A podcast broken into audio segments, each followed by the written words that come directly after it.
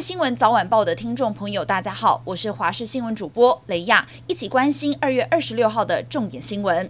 三立集团董事长林坤海今日告别式，总统蔡英文、副总统赖清德、行政院长苏贞昌、立法院长游锡堃以及监察院长陈菊、高雄市长陈其迈等政要到场，另外有蓝绿白人士出席。总统蔡英文表示，海董一心为台湾人发声，为台湾价值做电视，也牵成很多后辈。他关心国家发展，为台湾打拼。过去每次与海董见面，并重之际还关心公投，在此特别感谢海董。对台湾贡献与疼惜。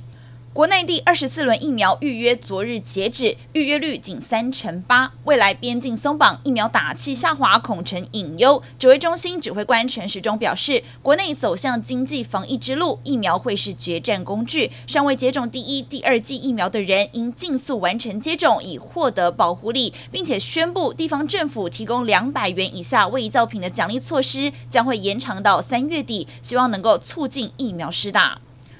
二二八连续假期迎来好天气，气象局表示，西半部大致是晴朗稳定的天气形态，只有迎风面会有局部短暂雨。北部和东北部高温可以回到二十度以上，其他地方则有机会超过二十五度。另外，今天是连续假期的第一天，预估国道交通量是平常的一点三倍。高工局预测，国道将会有六大易塞车路段，尤其国五预料南下的车潮恐怕会陆陆续续塞到下午四点，提醒用路人可走替代道路。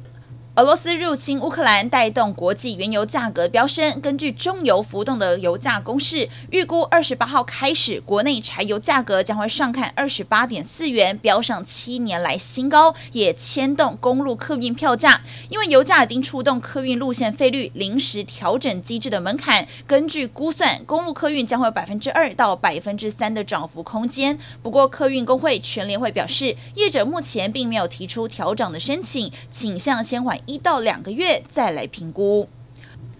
乌克兰首都基辅昨天再传炮声，基辅市长表示，当地的发电厂附近至少有五起爆炸。现在俄军离基辅非常的近，局势对基辅构成严重的威胁。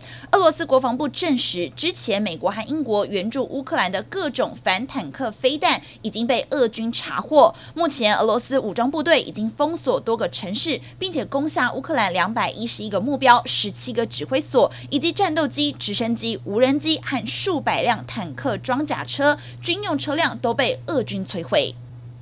俄罗斯入侵乌克兰，引发世界多国制裁。继欧盟发布最新系列制裁之后，英国、美国也在二十五号宣布跟进，将针对俄罗斯普丁个人进行制裁，冻结普丁在国外的资产。另外，联合国安理事会二十五号就谴责俄罗斯入侵乌克兰的决议草案进行投票，结果为十一个赞成，一国反对，就是俄罗斯。另外三国弃权，包含了中国、印度和阿拉伯联合大公国。决议。因俄罗斯的反对未能通过，中国驻联合国代表张军解释，安理会既要做出必要的反应，也要十分慎重。如果处置不当，一味的施压只会造成更多的人员伤亡。